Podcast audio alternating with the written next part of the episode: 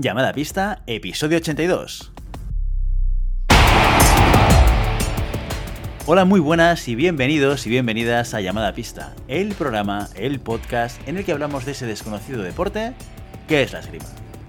Este podcast está pensado por y para ese extraño a la par que especial colectivo de seres humanos que decidimos no dedicarnos ni al fútbol, ni al baloncesto, ni al tenis, ni a ningún otro deporte conocido, y que por el contrario preferimos, en pleno siglo XXI, blandir la espada y enchufarnos a la pista.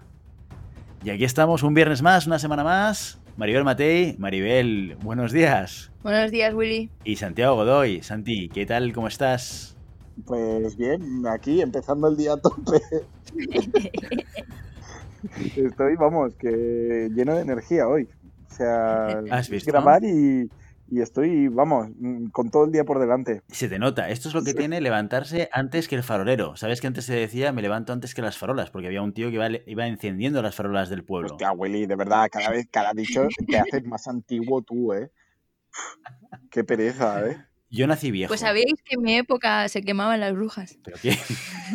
Lo que te falta por decir, ¿sabes? Me, acuer- me acuerdo de Salem, qué, qué bonito, qué bonito lugar.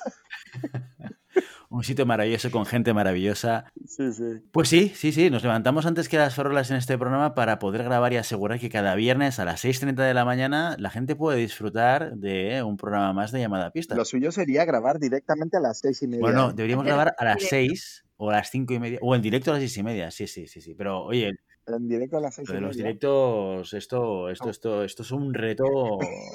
Estudia, estudialo, estudialo mejor, que el último salió así un poco pachín pachán. Sí, ¿eh? sí, no, no, es, es otra movida. El directo, directo, me gusta más el falso directo. ¿Qué queréis que os diga? Es más relajado, sí, ¿no?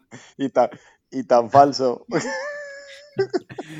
Bueno, tú sí que eres falso, pero quien no es falso son los NEPs, que siempre están ahí, Madre en las mía. puntas, asegurando que- cada tocado. Yo solo hago este podcast por, por los NEPs, que lo sepáis. Grandes protagonistas de la jornada de hoy y de, y de la entrevista que tenemos preparada, que es el gran contenido del día. Eh, Ricardo va a estar contentísimo, ¿no? Yo, em, cuando, cuando me voy a acostar, en vez de contar eh, ovejitas, cuento cómo NEPs. los cuentas si no Imagínate hasta qué punto estoy. Ajá. No, pero Maribel, no, no- no estás al día, Maribel. Tú, tú no conoces a Nepito. Nepito, Ah, Nepito Es- salta. Claro, Nepito es, es la mascota de los NEPs, que es un NEP con ojos, con brazos, con una espada. Sí, hombre, fijas, eso es, ¿eh? Es- Era, verdad es que- era, Willy, era una broma. Déjalo. Los NES no saltan de la punta.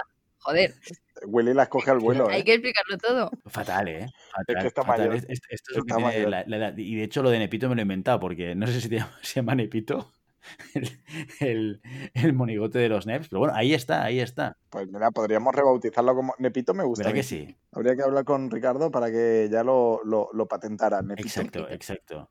Bueno, como, como patentado. Como patentado va a estar este programa dentro de poco. Patentado por quién? Por nuestros mecenas. Oye, que es una manera maravillosa de colaborar. Tenemos a los NEPs que nos patrocinan, pero también tenemos a nuestra audiencia que una, una aportación magnífica mensual. Oye, apoya también económicamente este programa. ¿Por qué? Porque dejamos que nos envíen un audio y lo publicamos, porque les nombramos en el programa y porque esto les permite alardear con su, alardear, alardear, qué bonita palabra, alardear con sus colegas. ¿Qué os parece? Y, y- y lo que no está escrito en la, en la letra pequeña es que dispone de. de bueno, da igual, esto ya- hay menores. Pero dispone de un cuarto oscuro a, a escoger entre los tres. Bueno, hay, hay malas voces que dicen que a cada mecenas Maribel le invita una cerveza. Yo ahí lo dejo. No quiero, yo no voy a abrir este melón, lo siento mucho, yo no voy a abrir, no voy a abrirlo, pero a mí me han llegado y historias de que cada vez que alguien entra como un nuevo mecenas, Maribel pues le invita una cerveza. O sea que ahí yo lo dejo. Otra un sí. beneficio de ser mecenas. Si alguien me ve en un bar y me dice, yo soy Patreon de llamada pista, yo le invito a una cerveza. Ahí está, ahí está. Pues mira, son todo ventajas. Yo es que no, no sé, no sé por qué la gente no se Joder. pelea por ser mecenas de este programa. Yo, yo, yo, vea, voy- yo voy- A ver, iba a decir que yo voy a mecenar, pero no, no, no Tú mecenas, tú mecenas cada viernes este programa con tu presencia, que ya es, Yo es- meceno es cada una viernes. maravilla. Me lo ceno. No me ceno, me lo ceno. que cada semana dudo si la semana que viene vas a estar. pero- Entonces es como, venga, va, una semana más en la que Santi está acuerdo suficiente para... Ven- Menos, menos mal que está grabado, porque estas cosas, ¿lo habéis visto como lo he hilado? Lo de meceno, meloceno. esto no está pagado. Esto, esto no está pagado. Pero eh, lo, bonito de estos, de estos momentos de brillantez es que no los expliques, Santi. Que parezca que están ahí improvisados y bien y tal, y colocados, oye, y con, con la gracia, con la gracia de un Godoy. No, no, pero hay que, hay que va- ponerles el valor que.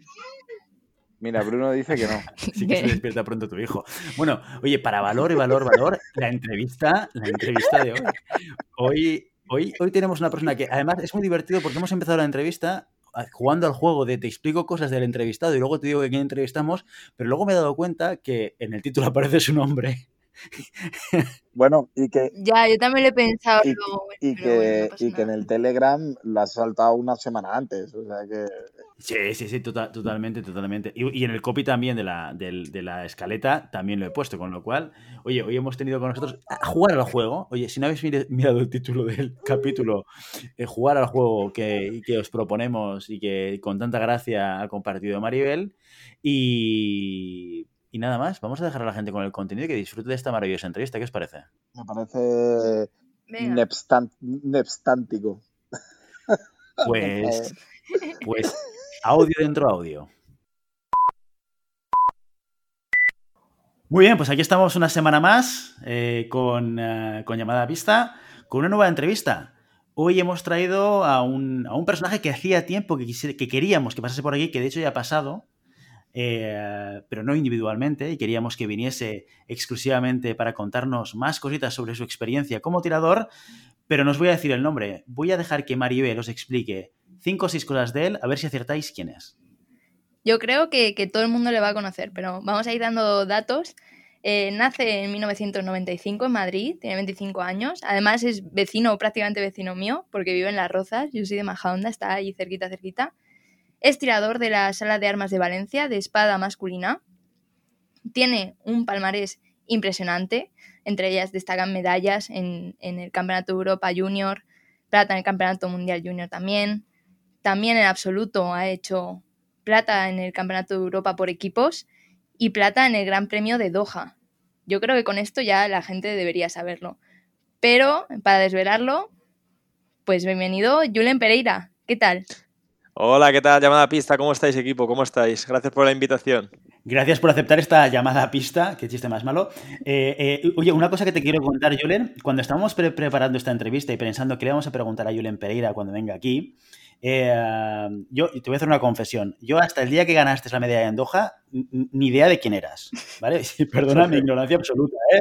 O sea, huele, huele, huele, huele mal. Ya hemos hablado de esto, huele mal, mal. Así no se trata a los invitados. Normalmente, normalmente esto lo haces tú, ¿eh, Santi? Pero sí que es Ya. verdad. Oye, voy a ser sincero. Es así. Es así. Es así, sí, es que es así. ¿Qué le vamos a hacer? y, una de las cosas que, que me he dado cuenta, preparando la entrevista, aparte de, de que ya después de Doha ya me, ya me preocupé por saber quién eras y cuál había sido tu recorrido antes de llegar a Doha, porque Doha es un punto en tu, en tu carrera profesional, pero para llegar ahí has, de tener un recorrido anterior, ¿no? También me he dado cuenta de otra cosa, y es que has hecho varias entrevistas, o sea, es, es esto de hacer entrevistas no es algo nuevo para ti, llevas tiempo haciéndolo, y no solamente esto, sino que he visto que también tienes experiencia haciendo entrevistas, así que no sé muy bien si esto, si esto, este experimento va a salir bien, teniendo en cuenta la experiencia que tienes detrás. Sí, bueno, es que la verdad que vengo desde hace muchos años haciendo resultados y entrevistas porque mi época junior la verdad que fue fuerte, fue bastante fuerte y estaba, estábamos sonando en muchos medios, entonces sé de lo que, lo que me estás hablando, sé de lo que me estás hablando y hasta la- hace poco estaba haciendo también entrevistas con la liga a cantantes y a personajes públicos y tal y tonterías que salían por allí, así que bueno, digamos que sí, que, que no es nada nuevo para mí, ¿no, Billy? Bueno, y la última entrevista que yo he visto, diciembre del 19, a Cali y el, y el Dandy, que también te voy a confesar que no tenía ni idea de quiénes eran y que antes de la entrevista, antes de grabar, Santi y Maribel me han dicho, pero que es que soy un viejuno, tío, que, que Eres esta un gente viejuno, tío. y que son súper súper conocidos y tal, así que, ostras. Casi. Sí, sí, hombre, Cali y Dandy han, han hecho las canciones de cuando España ganó el Mundial de Fútbol y todo, sí, sí, sí. Sí. Son conocidillos, o que se estar en la música comercial y tal, y... Pero, pero suenan, suenan. No hay música para chavales, música para chavales. es que bueno, estamos, eh, es que hay, que hay un salto generacional, sino dos saltos generacionales entre nosotros y Willy, ¿eh? Pero lo, lo, que a mí me interesa es cómo llega Cali y el Dandy y Julen Pereira a coincidir en una entrevista. Esto me, me alucina, me flipa. Bueno, todo es una iniciativa de, de, la Liga for Sports que están apoyando a los deportes minoritarios y entonces están trayendo a gente del, del sello discográfico Universal Music con los deportistas profesionales de las diferentes federaciones que son patrocinadas por la Liga for Sports, por este programa. Entonces, estaba Sebastián Yatra por ahí, estaba Calidandi, había varios cantantes y como que están metiendo a deportistas que tuvieran así el rollito de los cantantes para, para, juntarlos, pues eso, para practicar el deporte y para hacer y para, y para para conocer a, a, estos cantantes. Y así se dio. Me llamaron, me contactaron y no, no les dije Joder. que no. Fui directo y, y, la verdad que fue un fue un, un, eventazo. La verdad que estuvo genial. Y unos, unos, unos chicos que eran un 10, o sea, súper humildes, que, que puedes hablar con ellos de tú a tú perfectamente. Joder, qué bien. Pues lo decía Willy, después de tantas entrevistas, también se lo dije a, a Carlos cuando entrevisté, es muy difícil a vosotros eh, haceros entrevistas eh, digamos, nuevas, ¿no? De hacer preguntas nuevas. Pero lo cierto es que la situación en la que vivimos nos permite tener el comodín de, preguntaros, que realmente es muy interesante, cómo habéis vuelto a los entrenamientos, cómo estáis volviendo después de tantos meses parados fuera de las pistas. Eh, se nos está complicando, la verdad. Eh, yo sé que Java está, se ha movido ahora otra vez para, para Vercelli o para Italia, vaya con, María y tal, pero para nosotros aquí en Madrid se está cada vez complicando más, porque lo que le estaba comentando antes a Santi, que el CAR de Madrid, la sala justo acaba de cerrar, lleva 10 días cerrada, eh, después de dos semanas de entrenamiento pues nos han vuelto a cerrar y, y hay que eh, cada uno está en su ciudad, en sus clubes, entrenando, hasta nuevo aviso que nos la puedan volver a abrir. Entonces, la verdad que está todo muy complicado, un poco turbio, digamos, para nosotros, para tanto para España como para la esgrima, ¿no? Es un futuro un tanto incierto, ya que tampoco la FIE nos ha dado ni un calendario ni nada, entonces los entrenamientos tampoco están, digamos, como enfocados a un objetivo, ¿no? Cuando estás en alto nivel en la selección, te sueles enfocar, pues bueno, para este Gran Prix o para este Mundial o para esta competición, pero al no haber esas, esos objetivos, la verdad que se hace muy complicada la vuelta, y más con, con el cierre de salas, cierre de clubes, el cierre del CAR, como ahora está cerrado, pues se nos complica la vuelta, no te voy a mentir. La ilusión sigue, ¿no? La ilusión sigue, estoy motivado, estoy con ganas de, de que lleguen esos ansiados juegos, pero la vuelta es, es, complicada, te mentiría si, si, te digo lo contrario. Y lo comentabas al principio, pero cuéntanos un poco, ¿cómo, cómo va eso de entrenar en Menorca? Porque eh, es interesante. yo, yo, estoy desconectado, o sea, yo, yo soy un viejuno en, en, todos los sentidos y estoy en redes sociales casi solamente por aspectos profesionales. Si vas a mi perfil, no tengo prácticamente nada. Y, eh, pero una de las personas a la que sigo eres tú y como tú generas contenido, y además voy mirándolo yo de vez en cuando, Instagram ya, ya, ya, ya, ya me invita a, verte, a ver tu contenido. Y joder, macho, esto, esto es como, como una, eh, un capítulo de Black Mirror. No sé si habéis visto la serie esta británica, Black Mirror, sí. que es como feminista y tal. Sí. Pues joder, era, era Julen Pereira Black Mirror. Yo podía seguir la vida de Julen Pereira en Menorca a través de las fotos y los vídeos. Y, y, y me tenía impresionado un hecho y es cómo puedes mantener el entrenamiento eh, en, en Menorca con, entiendo, con otros entrenadores o con, otra gente que, con la que estás entrenando? O, lo hacías con la misma gente con la que lo haces en Madrid? ¿Cómo funciona esto? Bueno, pues la historia en Menorca es fácil. La verdad es que tuve una oportunidad de, de ir allí, de, de que me, me, hospedaran allí, de darme una oportunidad para preparar la, la temporada allí. Y, le aproveché, ¿no? Le dije, claro que sí, vamos allí, porque aquí en Madrid tampoco estaban las cosas muy bien. Entonces fui para allá, a Menorca, y allí pues tenía un equipo de trabajo, la verdad, me llevé a mi padre, que es mi entrenador, para los que no lo, sepa, para los que no lo sepan. Allí contacté con un preparador físico con el cual estuvimos trabajando todo el verano y me llevé pues a mi equipo de comunicación, ¿no? A mi fotógrafo y a, y a mi community manager.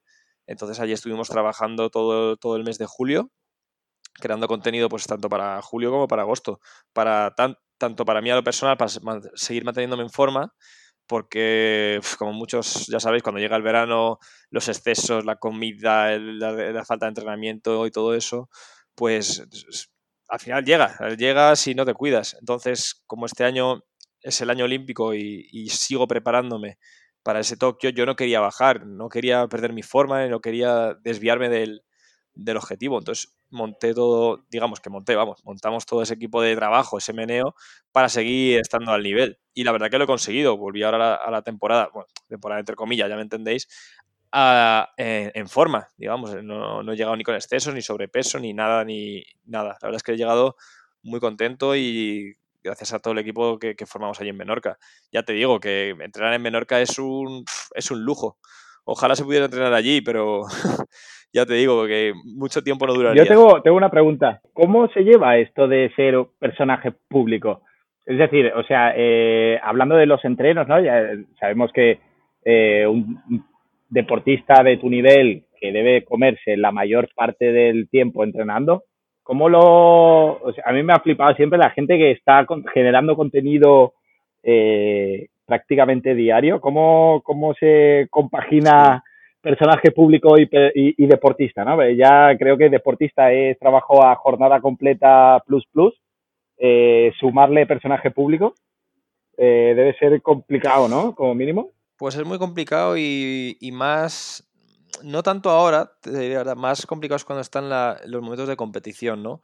Cuando todo el mundo te escribe, cuando todo el mundo está pendiente a lo que dices, te mandan tus, te mandan apoyos, la gente que te critica también. Hay un poco de tonto, son como demasiado mensajes, demasiado. Hay una ligera presión, ¿no? En, en, el mundo de la red social, porque todo el mundo quiere que ganes, todo el mundo piensa que puedes ganar y, y al final esa presión se nota. Entonces, gestionar eso es el contenido que tú quieras eh, proyectar a, tus seguidores y seguir concentrado en la, en la, competición para hacer tus resultados, la verdad es que es muy, muy complicado. Es más, habréis visto todos los que tengan redes sociales ahora mismo que mucha gente, muchos deportistas de alto nivel a veces desaparecen de las redes sociales o se borran la cuenta por, por X tiempo, pues por, son ese tipo de, aspectos psicológicos ¿no? que en realidad afectan al deportista. Entonces yo llegué a un punto de cara a los juegos de, de este verano, los que se iban a hacer, que me tuve que poner en contacto con, con, con, un, con un, chico que me, que me, que me gestionara este, este, tema, porque ya me llegaba a puntos que me sobrepasaban, porque a veces yo quería estar muy pendiente de, oye, subir seguidores, crear contenido, la foto, qué tal, la story, el, entre asalto y asalto yo quería poner, bueno, pues ahora vamos a, ver contra quién toco. Entonces al final no estás concentrado en lo que tú tienes que hacer, que es tocar, ¿no? Entonces al final esta gente me ha quitado como esa bolsa de, o esa mochila de peso de, de generar contenido, como tú dices, de que al final hay que hacerlo, porque yo siempre lo digo, hay que hacerlo porque hay que tener a la gente en contacto, hay que tener a la gente eh, viendo esgrima y mamando esgrima para que, para que la esgrima siempre esté allí, ¿no? Y que la gente lo siga. Esa es la, gracia de todo esto, igual que este, este programa, que la gente lo siga y esté cerca y lo vean que, que, mola y que está y que, que se puede hacer y que está chulo. Pero claro, yo solo no puedo. Ya ha llegado un momento que es que si estamos hablando de ganar los Juegos Olímpicos y de crear contenido en redes sociales, a mí me sobrepasa. Y a muchísimos Yo creo que no habría nadie. Entonces prefiero. Sí, sí. No. Es más, aquí en España yo no creo que haya nadie así que genere muchísimo contenido y a la vez esté tirando al alto nivel. Muy poca gente. No, no, tiene que ser imposible. Claro, has pasado eh, muy por encima de, un concepto que me, que me ha interesado mucho, que es el concepto equipo de comunicación. Claro, Em, esto, yo creo que cuando tú estás ahí, lo que tú dices tiene todo el sentido del mundo y además yo creo que como tú es absolutamente necesario porque desenfoca.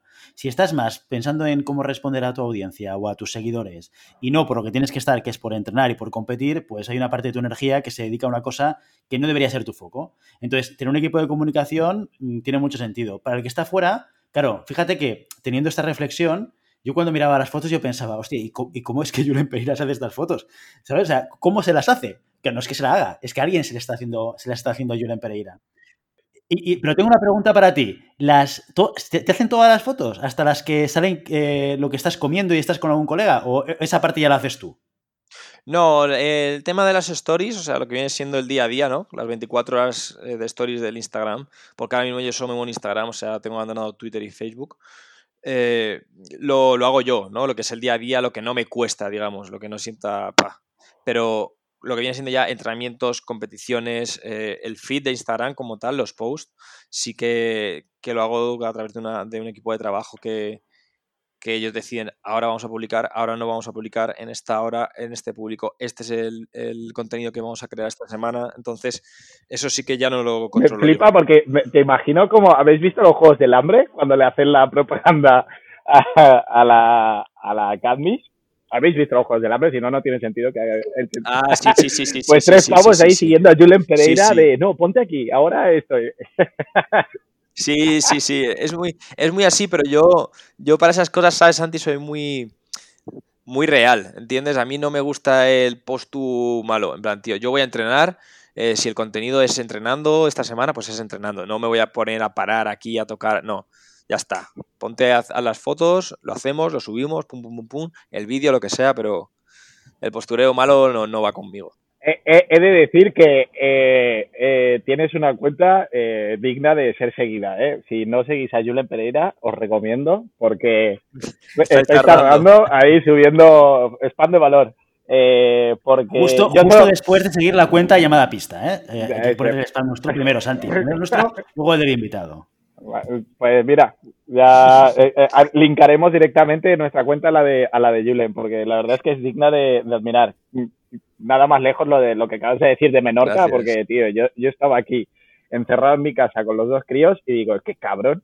Este tío ahí entrenando en una. Si no lo habéis visto, mirad la masía que se cogió con los entrenamientos que hacía con el Solano, la piscina, que es para.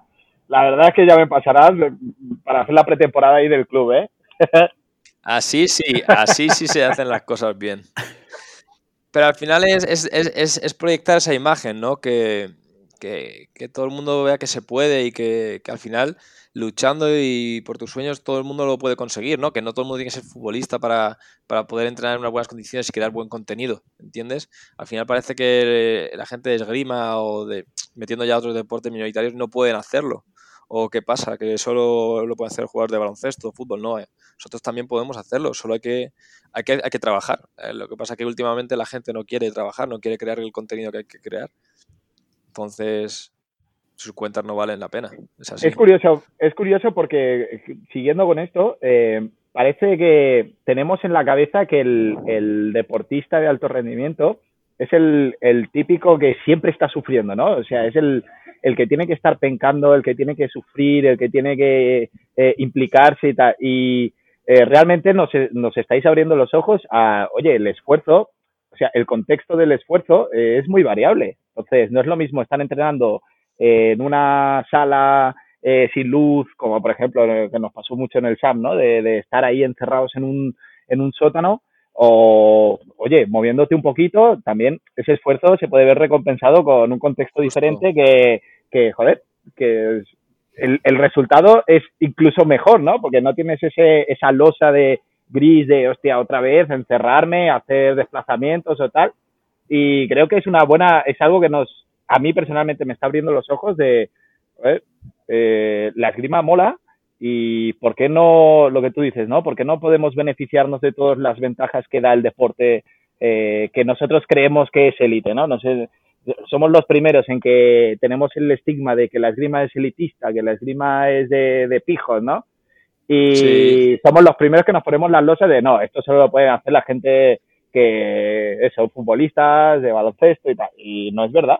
Al final lo podemos hacer todos. Y es que al final, es lo que yo decía a un amigo mío, le dije, tío, yo empecé con mi padre en el polideportivo de un colegio, ¿sabes lo que decir? En plan, la gente al final se cree que todo el mundo hemos empezado arriba o cobrando un pastizal o viajando alrededor del mundo y no, no, para nada. Tenía, lo que tú decías, hemos empezado en una sala cuadrada, medio oscura, sin luz y sin aparatos. Pero al final lo que la gente tiene que saber que se puede hacer de otras formas y si te esfuerzas y si consigues lo que tú quieres de verdad y luchas por ello, puedes estar en las grandes ligas entrenando como los mejores del mundo, sin ningún tipo de problema. Entonces, al final es proyectar eso a través de, de lo que, como tú dices, de los, como habéis dicho al principio, de los iconos de este deporte, ¿no? De esa gente que digas, oye, yo quiero ser como Java, yo quiero ser como Teresa, yo quiero ser como Lucía, como Ara, como Julen, como tal. Ese- esa es la misión. Pero si nosotros no proyectamos que esto mola y que esto es guay, Claro. ¿quién lo va a seguir? A la gente no quiere entrar en una, en una sala pequeña, que es sin luz. Eso no mola, está claro. Exacto, exacto. Oye, y uno, y uno de los temas de redes sociales que creo que también, supongo que debe, debe tener un impacto al final, ¿no? Y, y que es un tema que yo creo que es relevante para cualquier persona que se plantea dedicarse al deporte a nivel profesional, que es el tema de, de la pasta. O sea, no, no- no sé por qué Santi no te ha empezado la entrevista preguntando lo que le gusta. Ah, no, él. porque ya tengo mi, test picadito. Pues ya lo sabes. Mi test picadito viene después, Willy, eso tranquilo. No, Ah, no vale, se- vale, eso vale, no se uy, perderá, uy, uy. ¿eh? La- las buenas costumbres no se pierden. Yo no, te voy a hacer, yo no te voy a hacer esta pregunta, Julen, pero sí que me gustaría saber de alguna manera, para poder dedicarte y dedicar tanto tiempo a la esgrima y a desarrollarte profesionalmente dentro de la esgrima, dentro del deporte, Sí. ¿cómo te has financiado? ¿Cómo te estás financiando? Eh, bueno, al principio, al principio, o sea, cuando te al principio estoy hablando cadete junior. Cuando yo empecé mi temporada de cadete junior, eh, a través de la Federación Española no, no había una financiación como tal. Entonces, cuando tú empiezas en este deporte, muchos clubes sabrán que al final tienen que ser ayudados o por los clubes o por sus propios padres o su propio bolsillo. Esa es la realidad. Pero yo la verdad que destaqué desde muy joven, siempre en, la esgrima, y tuve la ayuda de entrar en un programa que se llamaba Podium, que lo financiaba Telefónica, y entonces ahí em- empezamos a cobrar 1.400 euros todos los meses, desde que yo tenía, pues eso, 18 años, una cosa así, hasta hace bien poco, la verdad, hasta los 23, una cosa así. Y, entre eso, más, bueno, por las ayudas de, los, de, mi club y las subvenciones que sacábamos de las comunidades, la verdad que se podía, se podía hacer, se- nos sacaba un buen salario para la edad que yo tenía. La verdad que no tienes gastos cuando tienes 18, 19, vives con tus padres y estás en la universidad. La verdad que ahí sacábamos la verdadera financiación. Y luego ahora cuando hemos, somos, cuando hemos sido senior, que ya no somos ni junior ni sub-23, pues o entras en el programa ADO, que es la Asociación de Deportistas, Deportistas Olímpicos, que es donde hemos estado hasta hace muy bien, mm, re- relativamente poco, que ahí es donde saquen las becas a través del Comité Olímpico. Y si no estás en ese programa, pues ya te toca hablar con la federación o hablar con tu club o hablar con otra, fi- otro, otro Con sistema de financiación. Sí, sí, o con tus padres.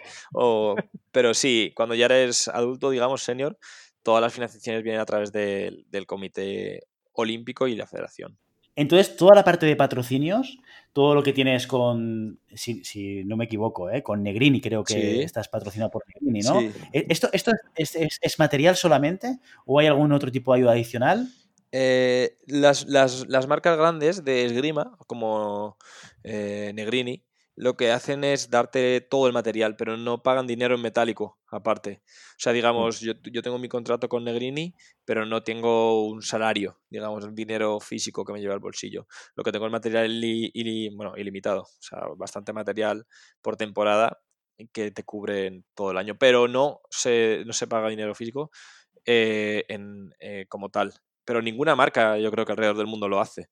Eh, aquí me, pillarías porque tampoco me he metido a investigar, pero lo que yo tengo hablado con, con compañeros de otros países, también de otras selecciones y tal, ninguna da dinero como tal. Lo que hacen es pagar todo el material y ya está. ¿Y cómo has llegado a conseguir estos patrocinios? Porque tuvimos a Fernando Casares al final de la temporada 2 en entrevista y una cosa interesante que él nos comentó es que él cuando empezaba eh, a competir a alto nivel y ya consiguió resultados importantes, en una competición, creo recordar, corregidme, eh, Maribel y Santi, si, si, eh, si no lo digo bien, en una competición se acercó a un productor de material y, y le propuso, oye, si queréis, Fernando Casares eh, lleva vuestro material y tal, gratis, no, en la misma modalidad no- que tú". no era una competición, era un campeonato de Europa. Y no era Fernando Casares, era el que estaba en final de 8 del campeonato de Europa.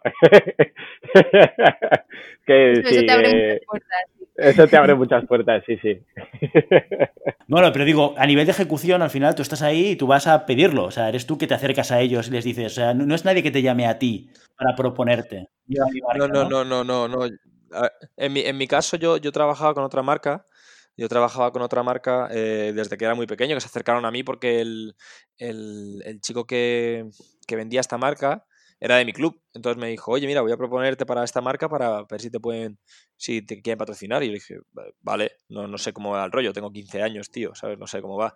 Y me dijeron, vale. Y me dijeron, ah, mira, pues te van a patrocinar, te van a dar tanto. Yo, ah, perfecto a la que fui avanzando y a conseguir más títulos a nivel junior, pues conseguí, me daban más, o sea, hasta que ya me daban todo. Y con esta marca ya eh, rompí por, por temas pues de la empresa conmigo y la empresa que cambió y rollos raros. Entonces, la ot- otra, esta otra empresa se puso en contacto conmigo, rollo, oye, mira, ¿te interesaría eh, con nosotros? Bueno, ella y muchas más, muchas más eh, marcas de esgrima se pusieron en contacto conmigo para, porque sabían la situación actual mía con mi contrato con esta marca. Entonces, eh, yo decidí entre las marcas que más me interesaban y me quedé con, con Negrini. Pero yo, yo, yo nunca fui el que estuve buscando, digamos, no, nunca lo, lo he hecho, la verdad. Y viendo este, este recorrido por, por cambiar un poquillo de patrocinadores desde muy joven, tirando internacional muy joven, con un palmarés muy bueno en, en categorías, digamos, inferiores, que no es absoluta. Eh, ¿Cómo gestionas tú, pues eso, desde los 15 años, eh, siendo cadete, luego junior, ese, ese éxito o ese, ese boom que tienes? ¿Cómo se gestiona emocional y psicológicamente? Pues la verdad eh, que, que yo era muy chulo, era muy chulito, era muy chulito y mi padre me ayudó mucho en eso, porque él, él es mi entrenador, repito, entonces él siempre me, me decía, Julen, no eres, no eres esta persona que tú te estás poniendo en la cabeza. Porque yo, yo soy muy ambicioso, ¿no? Cuando quiero una cosa, yo siempre digo que soy el mejor y yo quiero ser el mejor y, y que nadie va a ganarme nunca. Pero él siempre me, me- educó muy bien y me entrenó muy bien para, para ponerme los pies en, la tierra, ¿no? Y que no me, me flipara mucho. Y, y él fue, la verdad, la, la clave en eso. Él me dijo, Julen, vamos a trabajar para que seas el mejor, pero tienes que, que ser más humilde, tienes que ser, estar más centrado en, en mejorar. Porque yo muchas veces le decía que yo ya lo sabía todo. Tenía 16 años, ¿sabes? Que yo me quería comer el mundo. Y él me decía, no, no, poco a poco, poco a poco, tranquilo, los pies en la tierra, no, no, no, no, no entrenes tanto, relájate, descansa, despéjate. Y él fue, él fue el, el todo, para mí es todo, mi padre. O sea, si no fuera por él, yo, yo nunca hubiese llegado a donde he llegado a, a día de hoy. Él fue el que me gestionó todos esos momentos buenos y los malos, obviamente, no todos son momentos buenos. Entonces yo creo que gracias a él eh, lo, lo supe gestionar de una manera positiva. ¿Cómo se gestiona el binomio padre-entrenador? Pues eso es algo que siempre a mí me ha flipado. O sea, es decir, es como llevarte el trabajo a casa, es como, si ya decimos que nuestros entrenadores son nuestros segundos padres, ¿no? El tuyo es duplicado. es como, ¿cómo, ¿cómo se gestiona eso al final? Sí, bueno, con Manuel me llevo muy bien, la verdad es que muy bien. Nunca hemos tenido problemas graves, digamos. Tenemos nuestras discusiones, nuestros más y nuestros menos, pero la verdad que es que tenemos muchas ideas en común y muchas, muchos, sí, muchas ideas en común, ¿no? Que, que- que- que al final lo que él me dice me, me- me cuadra y lo que yo le digo también me cuadra, nos entendemos muy bien en la pista y fuera de la pista también nos llevamos muy bien, eh, que es un padrazo, no tengo ni no tengo quejas públicas. Bien, Jules, Así bien. que la verdad es La paga, la paga se mantiene. en mi caso sí, en mi caso. La paga se mantiene, papá, si me estás escuchando. No, la- no me la quites, cabrón. y, y- pero muy bien, muy bien, la verdad es que sí. Hemos tenido nuestros más y nuestros menos, está claro, como, como cualquier relación padre-hijo o entrenador-alumno, pero la verdad que es que se vienen cosas muy grandes, Muy no os voy a mentir. O sea, creo que estoy trabajando en la línea que es y, y todavía no, no he explotado todo lo que tengo para dar. O sea que vienen cosas muy chulas. Ojalá que sí. Oye, Julen, tu padre te ha apoyado mucho, pero yo tengo una pregunta. Eh, ¿Es cierto que por culpa de una McBurger tu padre dejó de tirar esgrima? Eso es verdad. Él te lo va a negar siempre. ¿eh? Si algún día le entrevistas, te lo va a negar. Pero es verdad. O sea, vamos a ver, este, este, este señor, porque es un señor mayor, ya, si me está escuchando, me retó cuando yo era menor a, un 15. Un 15, un 5, ahí te puedo mentir. Pero esto es verdad. Me retó un asalto. y Me dijo que si yo le ganaba a él, que él me invitaba a una McBurger y que no volvía a tirar conmigo nunca más. Porque eso era como una falta de respeto, ¿no? Que yo le ganara, que el alumno gane al maestro. Y le gané. Le gané. Y me, y me tuve que pagar la McBurger en McDonald's o en el Burger, no me acuerdo dónde era. Y él no volvió a tirar conmigo nunca más hasta el día de hoy. Nunca más. Se puso un traje para tirar conmigo. Eso es verdad, él te lo va a negar, te va a decir que no, pero es verdad. Es verdad. No, no, esto, esto, el aprendizaje es, yo ahora que soy papi, nunca apostaré nada con mis hijos, por el miedo a perder. No, no. Ah, yo, Y, pe- y perdió. yo haría ¿no? trampas, yo haría trampas. Y tanto, o sea, yo te daría una espada rota o lo que sea sin punta. Yo, yo lo tengo clarísimo. Mi hijo no me va a ganar nunca. Al menos no, no me va a ganar. Por, por eso lo, lo niega, él, lo- él públicamente lo niega, él públicamente lo niega. Y cuando escuche esta, esta entrevista me va a llamar y me va a decir, oye, tío, ¿por qué dices eso? Porque siempre me lo hace. Bueno, pues eh, ya, ya tenemos una razón para invitar a tu padre a que explique su versión de la historia. Esto siempre es interesante. Oye, hablábamos de redes sociales, hablábamos de la presión psicológica, eh, hablábamos también del apoyo por parte de tu padre en, en- en todo lo que gira alrededor de la esgrima. Eh, la parte psicológica siempre es una parte que nos ha apasionado mucho hablarla porque seguramente es uno de los grandes desconocidos en, muchos de los tiradores más amateurs y, algunos profesionales. Y me gustaría preguntarte, ¿tú cómo trabajas la parte psicológica previa a una competición y, esto cómo te afecta. Pues yo trabajo con un, con un psicólogo desde que, yo era menor también, o sea, desde la época de alto nivel, desde que entré en el CAR, eh, trabajo con un psicólogo semanalmente. O sea, las competiciones se preparan con muchos meses de antelación o, semanas, depende de qué competición, a qué nivel esté la competición. Y, es fundamental. O sea, no conozco deportista de alto nivel o deportista profesional que no tenga un, psicólogo, vaya, uno o varios. O sea, me parece fundamental para, para dar el 100% de, de ti, porque al final hay muchas, hay muchas facetas de, como deportista, digamos, que no, que no te descubres o piensas que has tocado techo ya y para nada. O sea, como dice la frase, ¿no? El cielo es el límite. Hay veces que no, no, sabes dónde, dónde está tu límite y, el psicólogo te hace superarte más y descubrir cosas que, nunca pensabas que, ibas a, llegar a hacer o descubrir dentro de tu, de tu propia mente. Entonces, para no enrollarme mucho, la verdad que, me parece clave y yo lo, lo utilizo semanalmente, ya te digo, eh, haya competiciones o no haya competiciones. O sea, es mañana tengo sesión con él. Y pues eso, desde, desde cadete hasta, hasta el día de hoy. O sea, ha estado en el último Mundial de Budapest, también estuvo él allí, eh, en los campeonatos de España, en varias copas, algunas copas me ha acompañado y es una pieza fundamental en mi equipo de trabajo. ¿Alguna cosa que hagas en los asaltos para reactivarte? Yo he escuchado hablar en alguna entrevista que habías hecho de, de algo que, que, se llamaba el modo King Kong.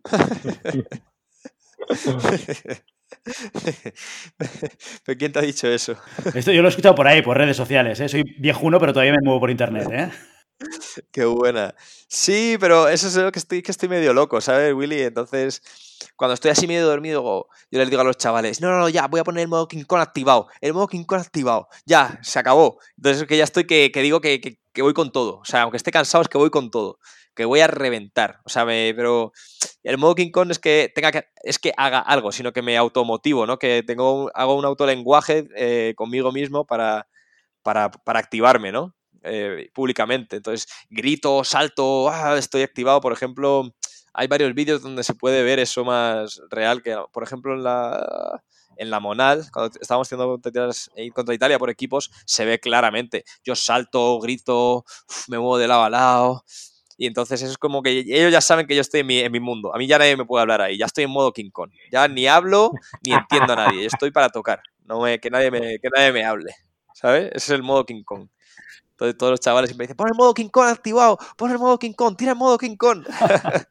Entonces es gracioso, es gracioso. Y se ha quedado ahí en la tontería, para que veas. Pues mira, va a ser mundialmente famoso esto, ¿eh? No, mientras, mientras te funcione, esto es lo más importante. Oye, otra pregunta que te quería hacer en, en, en, eh, relación a, tú cómo planteas el asalto. Tú cuando, cuando estás tirando, eh, ¿sueles tener conversaciones contigo mismo del estilo, voy a tocar de esta manera? O, o, ya cuando te pones la careta es eh, modo on y fluyendo en la pista? Eh, digamos que antes de tirar un asalto siempre hay un planteamiento, ¿no? Hay un plan A y un plan B. Yo por lo menos. Tengo el plan A con ese tirador, si no sale este plan, hacemos el plan B. Eh, eso de ponerte en una pista y fluir no va conmigo, la verdad. O sea, siempre tengo un plan, sé lo que tengo que hacer contra el tirador que tengo que tirar y, no me dejo llevar por los impulsos, digamos. También te digo que hay muchas veces que, que por impulsos, pues haces tocados que ni, tú esperabas, ¿no? Tan solo viendo al tirador, porque la espada no es el sable, digamos, ni el florete, se trabaja mucho más, tiene mucho más tiempo, entonces a veces que, fluyendo y viendo el movimiento en la pista, te, pues te rompe todos los planes, pero la forma de trabajar eh, habitual, la mía, no es así, ya te digo, entro con un plan y si no sale ese plan, salgo con otro plan, así es. Con 20 años decías en una entrevista que vivir en la esgrima era algo complicado. Que tu objetivo era estudiar dietética, quizás hacer curso de maestros o estar involucrado en la esgrima de otra manera. ¿Cinco años después esto ha cambiado o sigue igual? Eh, la verdad, yo te mentiría y sería un hipócrita si te digo que no vivo de la esgrima, ¿sabes? Entonces, a día de hoy, con 25 años, yo vivo de la esgrima. Yo vivo de la esgrima y, soy feliz con la esgrima y, y, creo que soy de las pocas personas, digamos, en este país que puede decir que, que es profesional en este deporte que a mí mi club me paga, eh, la federación me paga, eh, salgo a todas las competiciones pagado. La verdad que vivo por y para la rima. Entonces mi trabajo es ganar. Entonces podríamos decir que sí, que estoy viviendo de este deporte. 20, 19 años que será esa entrevista, pues las cosas sean diferentes. Eh, dependíamos de una beca, la que, te, la que te comentaba antes, de Telefónica, que no sabíamos si nos iban a dar, si no, eh, si, si, podías entrar en equipo, si no. Pero a, día de hoy, siendo el capitán de selección y como están las cosas, digamos que soy un, un aventajado, que tengo suerte, digamos, en esto, ¿no? Que hemos luchado mucho para llegar a donde estoy ahora mismo y, y, tengo, la verdad, que, que, ese privilegio, ese privilegio de decir que soy un deportista profesional. y eso es muy bueno, ¿eh? el, hecho de saber que, que en cinco años esto ha cambiado, que con 20 pensabas que esto no era posible y que lo sea, eso quiere decir que hay un camino, un recorrido que tú estás haciendo que, del cual se pueden beneficiar otros después, ¿no? Y que realmente el que venga después con 20 años puede decir, mira, eh, hace 10 años nadie pensaba que se pudiese vivir de la esgrima, pero Julen lo ha hecho. ¿Por qué yo, que ahora tengo 15, 16, 17 años, no puedo recorrer el camino que ha, recorrido Julen Pereira? Eh, es que eh, en mi época pasó algo que, que, es lo que yo no quiero que pase. Que es que cuando yo tenía 20 había un grupo de 25, 26, que mucha gente conocerá, que me sacaban a mí 4 o 5 años que lo fueron dejando. Pues ahí estaba gente como Fábregas, Roselló, David España, eh, Marius Alvarado, era un grupo que yo tenía por encima de mí que, se fue desapareciendo. Entonces era mucha incertidumbre para, un chaval de 20 años que, estaba preparándose el preolímpico de, de, Río de 2016, ¿entiendes? Entonces yo solo veía a Pirri y Pirri quería retirarse ya. Entonces era como, wow, no sé qué va a pasar, no sé si ni, siquiera si, si esto es real, si puede ser profesional, ya que toda la gente que yo tengo delante eh, no, no, no, viven de esto realmente. O sea, tienen un trabajo aparte o están estudiando para, para salir adelante y al final la esgrima se queda en un segundo plano. Pero para nada, ahora mismo a día de hoy, a día de hoy puedo decir que, que sí, que soy un profesional, sí. Muy bien. Oye, Julian, déjame hacerte algunas preguntas de la audiencia. Hemos compartido con nuestros eh, compañeros del grupo de Telegram, tenemos un grupo en Telegram donde varios oyentes de llamada pista estamos ahí, compartimos cosas, noticias, ideas, preguntas, y hacía unos días les decíamos, oye, que esta semana entrevistamos a Julián Pereira si alguien quiere eh, compartir alguna pregunta, y hemos elegido algunas de ellas para hacerte, ¿de acuerdo? Perfecto, adelante. Eso quiere decir que yo, yo ya no me hago responsable de las preguntas, así que tú mismo, ¿eh? vale. Mira, la primera es muy fácil. Nos la hace nuestro compañero Ricardo Arberas y eh, nos pide que te preguntemos qué opinas de los NEPs, del gran patrocinador de este nuestro programa. Si te dan confianza en, tus puntas o no. Buen amigo Ricardo. Un saludito a Ricardo lo primero y él sabe que siempre ando con sus puntas activado, siempre ando con sus puntas porque él, él, me él me las manda directamente a casa. Es un crack, un animal. O sea, esas puntas yo no sé cómo las hace, que es del secreto porque no, o sea, no fallo. O sea, esas puntas, siempre que me falta una punta yo le llamo, oye Ricardo, tienes que mandarme de esto. Y él me las manda, es, un, es una máquina, la verdad que estoy súper agradecido de tener un, un patrocinador de a la altura como Ricardo y, no tengo una queja. O sea, si no habéis probado los NEPs para la gente que haga espada, bueno, ya los han hecho para Florete. Pero la verdad, también, sí, sí. Sí, que la verdad es que sí.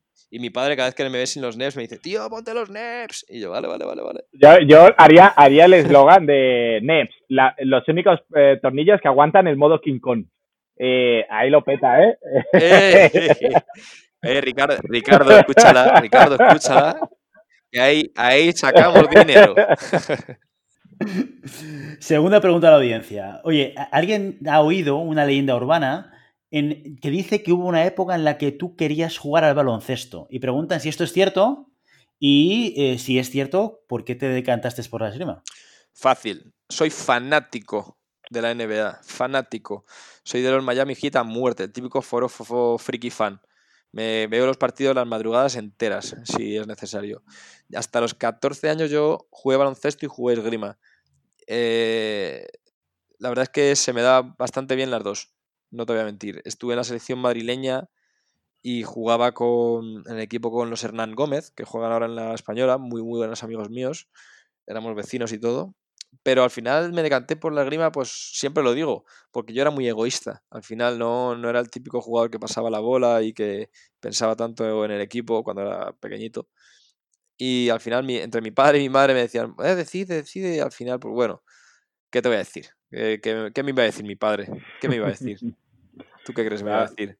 ¿Que me iba a ir al baloncesto cuando estaba ganando los campeonatos de España? Pues no. Así que al Claro, final- todo depende en, en qué pensase. Si pensaba en su bolsillo o pensaba en su pasión, ¿eh? que veo que pensó en su pasión, más que en el bolsillo. Pero, eh, punto a favor para la esgrima, porque te hemos ganado como deportista, que esto es un lujo para nosotros. ¿eh? Así es, Todo no, no, y yo no me, no me arrepiento para nada. O sea, este mundo es precioso y es, es un es un reto, ¿no? Al final la grima, ser. Yo busco ser el mejor. eh, yo siempre busco ser el mejor de todos los tiempos en este, en este país y en, y en el mundo. Y es como un reto, ¿no? Digamos que con el baloncesto al final es diferente, es otro mundo. Y aquí no, aquí al final tienes un reto, tienes, tienes que ser el pionero, tienes que, que demostrar a la gente que sí se puede y es, es bonito, ¿no? También tiene su, su gracia. La tercera y última pregunta de la audiencia tiene que ver con el saber si te, el que, les gustaría saber si crees que el trabajo de las compañeras espadistas está tan reconocido como el de los chicos en cuanto a exposición en medios, becas, premios, etc. Y si crees que esto se debe a que vosotros tenéis más influencia en redes sociales. Oh, wow, ahora mismo las chicas están súper arriba, tío, súper arriba. Estoy impresionado, o sea, le está saliendo la Liga Iberdrola, está saliendo Mujer y Deporte, está habiendo un movimiento que, que se tendría que haber hecho hace tiempo, la verdad, no te voy a mentir, se tendría que haber hecho hace tiempo porque, porque estaban un poco, un poco atrás. Eh, tiene que ver por las redes, tiene que ver por, por temas, de, no sé, de machismo, no te sé decir, eh, no, no me puedo mojar, no sé el por qué, pero la verdad es que sí que, que he visto ahora mismo un cambio eh, positivo, digamos, positivo hacia, hacia la igualdad, eh, tanto, en tema de, premios, en los Grand Prix se ha, se, ha, se ha igualado el precio, se ha igualado eh, el, el precio de los premios, me refiero. Y, y, y ahora hay un montón de programas y ayudas para, para la mujer y el deporte y, la verdad es que estoy sorprendido, pero no, no, nunca he pensado que hubiese una, una desigualdad tan, tan, tan fuerte. La verdad que esta- estos movimientos te abren los ojos y te hacen eh, recapacitar un poquito de cómo estaba la situación, porque al final como deportista, como hombre deportista, no te das cuenta quizás a veces de, de esa desigualdad hasta que te la, te la ves tan de cara, ¿no? Muy bien, oye, ya para, para ir acabando, te, te- te vamos a hacer partícipe de una nueva sección que acabamos de inventarnos antes de empezar a grabar, que se llama el test Godoy. Es un test picadito de preguntas rapiditas, ¿eh? ¿Vale? que, que todo parece que necesita un diminutivito, ¿eh? que, que- que te va a hacer Santi, básicamente. ¿De Vale, acuerdo? vamos allá. ¿Estás preparado, Julen?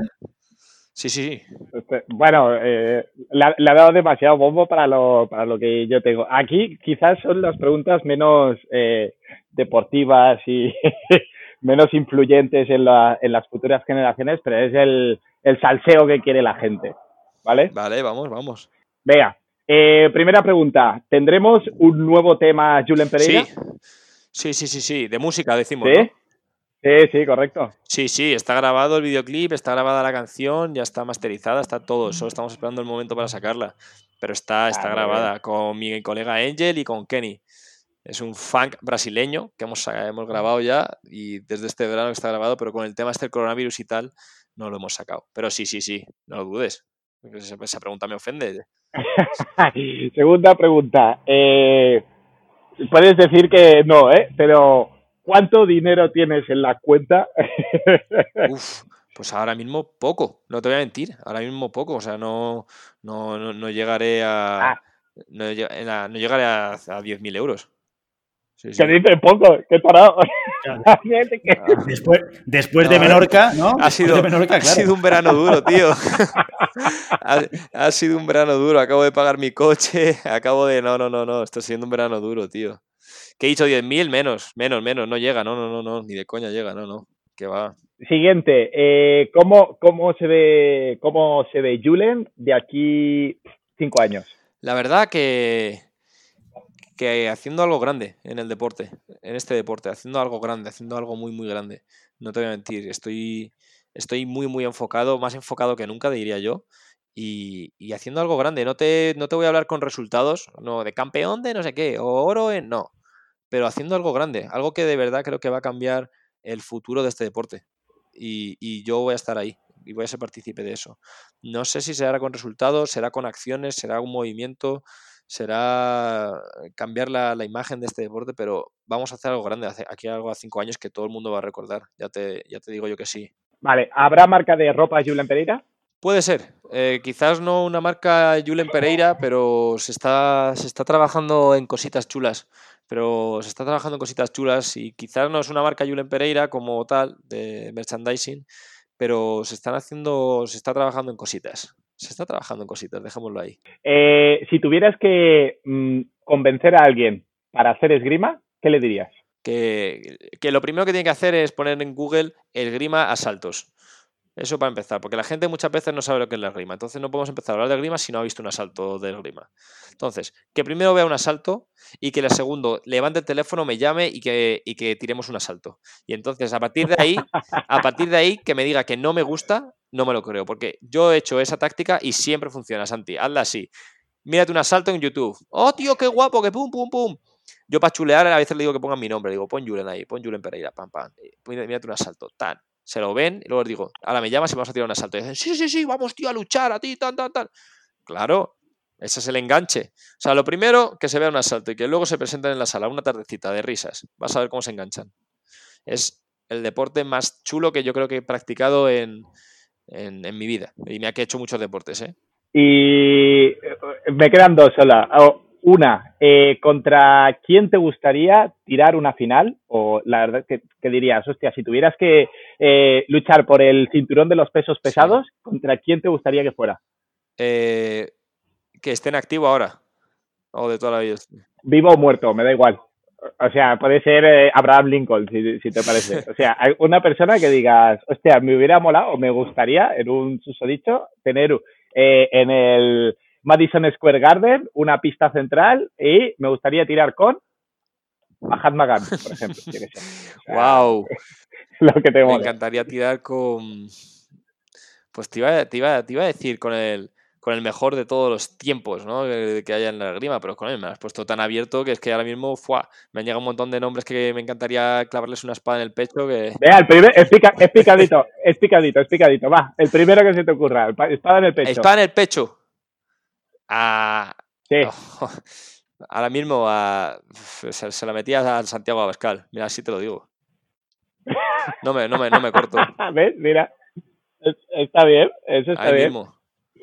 Mira, eh, la última. Eh, ¿A quién te gustaría que invitáramos eh, o que entrevistáramos que sea digno de que escuches ese capítulo de Llamada Pista? A mi padre, ¿eh?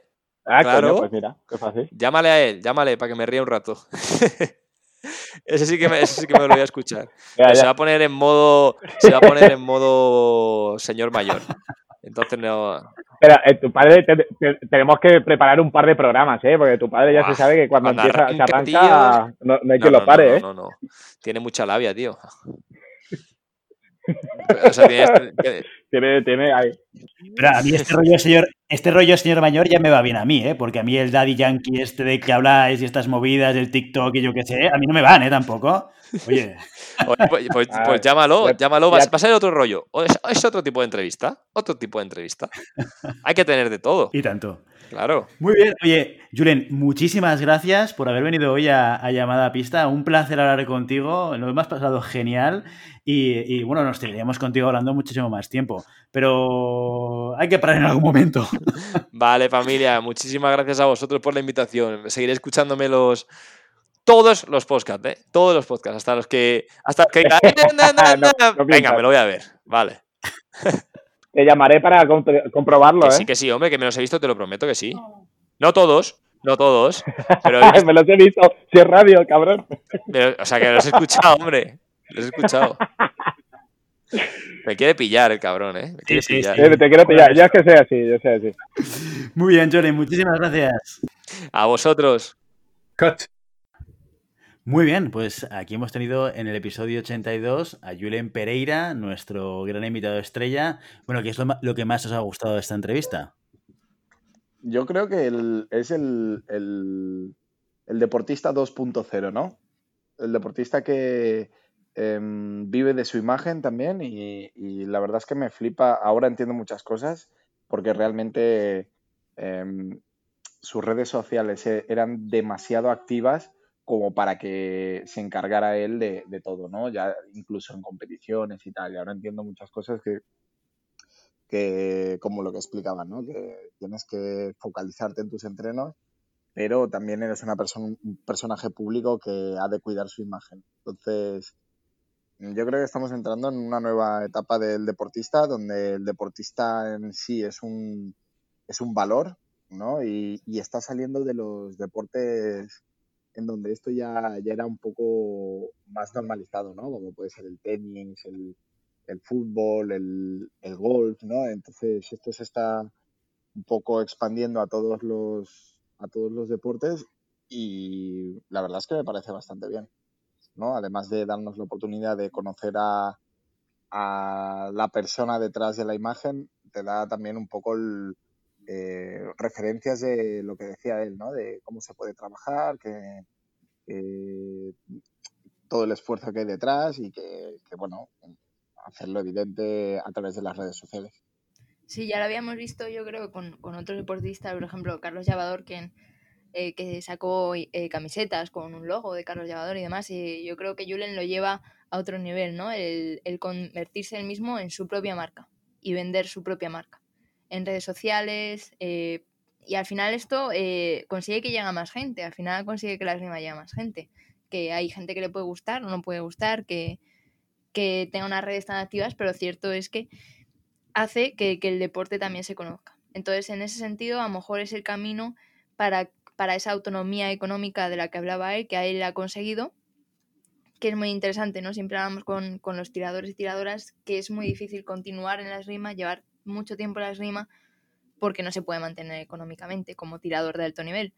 Entonces, a lo mejor esta, este sobreesfuerzo de, de exposición redes sociales, de, que te busquen patrocinadores precisamente por eso, pues es el camino para esa autonomía económica. A mí es lo que me ha llamado la atención que diga que, que, que él ahora mismo está vendiendo de la esgrima. A mí eso me parece que no, no lo consigo nadie más que yo conozca y que es algo muy difícil y que, oye, pues enhorabuena por, por Julen y espero que el resto pueda llegar a, a vivir de la rima. Julen Pereira, un imprescindible que tenía que pasar por llamada a pista eh, en algún momento para poder conocer su historia y que todo el mundo también la, la conociese.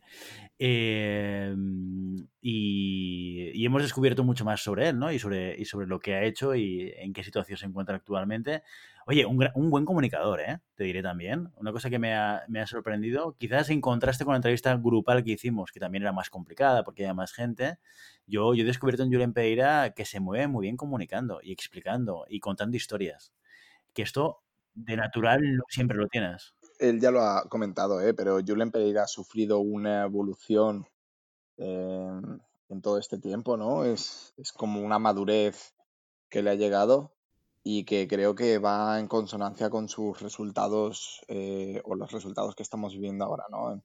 Hemos pasado del Julen Pereira, que era un cabra loca, que sigue teniendo ese punto, pero ya no lo dominan, ¿no? Y entonces eh, creo que esa madurez se ha visto reflejada directamente en la pista y fuera de ella.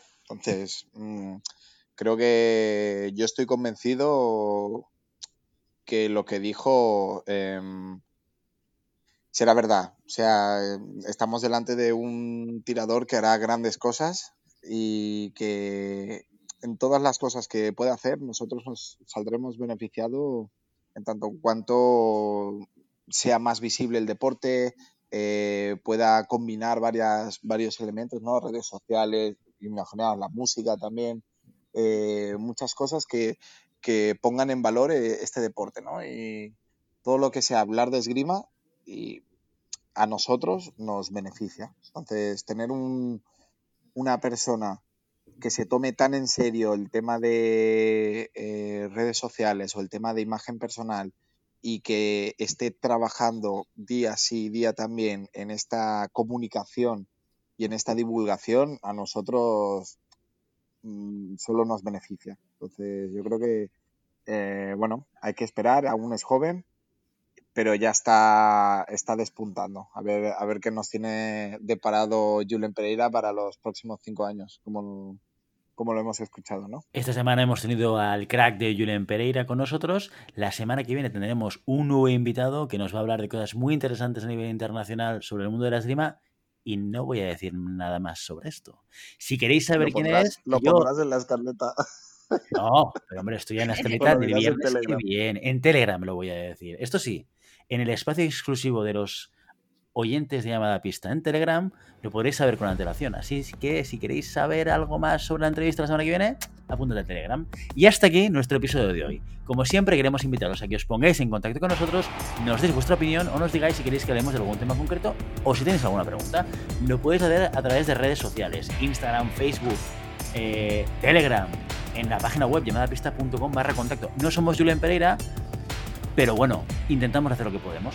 Y si el contenido de este podcast te gusta, no te olvides de suscribirte, compartir este episodio en cualquier red social, darnos 5 estrellas en iTunes y comentar lo que quieras, tanto en iVoox como en Spotify. Muchas gracias por todo, por tu tiempo, por tu atención y por tu interés en este maravilloso deporte que es la esgrima. Nos escuchamos la semana que viene. Hasta entonces.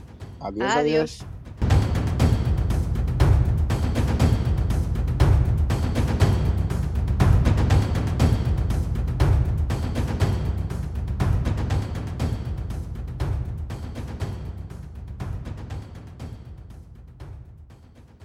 And action.